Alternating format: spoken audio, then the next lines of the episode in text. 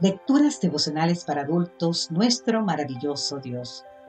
Cortesía del Departamento de Comunicaciones de la Iglesia Adventista del Séptimo Día Gascue en Santo Domingo, capital de la República Dominicana.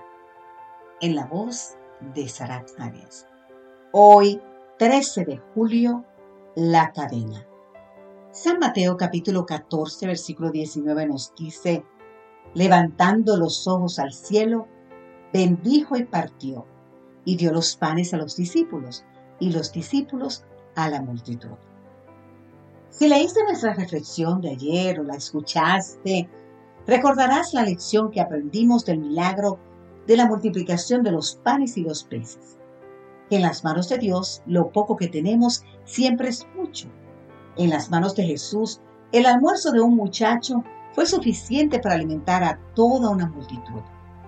Hay una segunda lección que se deriva del milagro que la multitud presenció ese día en Bethsaida. Nota la secuencia.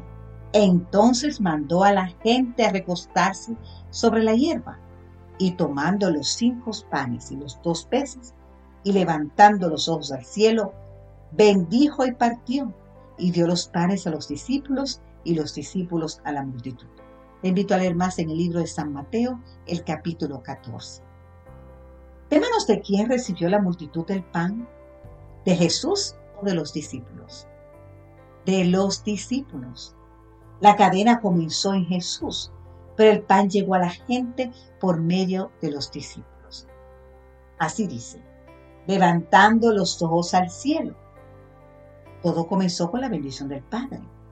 Partió y dio los panes a los discípulos y los discípulos a la multitud. El Padre bendice el pan. Jesús da el pan a los discípulos.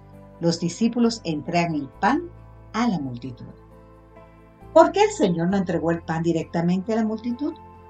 Porque en el plan divino, para redimir a la humanidad, los discípulos han de ser el medio de comunicación entre Cristo y la gente. Te invito a leer más en el libro de la autora norteamericana El deseado de todas las gentes, exactamente en las páginas 337. Querido amigo, querida amiga, ¿no es esto grandioso? Entre un Dios compasivo y un mundo hambriento del pan de vida, estamos tú y yo. Por nuestros propios medios no podemos suplir las necesidades de un mundo que perece, pero hay algo que sí podemos hacer. Podemos impartir únicamente lo que recibimos de Cristo y podemos recibir únicamente a medida que impartimos a otros. ¿Quieres ser un verdadero discípulo del Señor? Entonces consagra a Él lo poco o mucho que tienes, en talentos, recursos o influencia. Y cuando Él te lo devuelva multiplicado, asegúrate de compartir con otros las bendiciones que recibas. Lo mejor de todo es que nunca es tarde para integrarnos a la cadena. Mira cómo si vamos a la fuente de toda fuerza con las manos en nuestra fe extendida para recibir, seremos sostenidos en nuestra obra, aún en las circunstancias más desfavorables, y seremos capacitados para dar a otros el pan de vida. Padre Celestial, hoy quiero ser parte de la cadena de bendiciones que comienza en ti. Quiero recibir de Cristo para dar al mundo. Y así, ¿sabes qué? Glorificar tu santo nombre, Señor. Amén.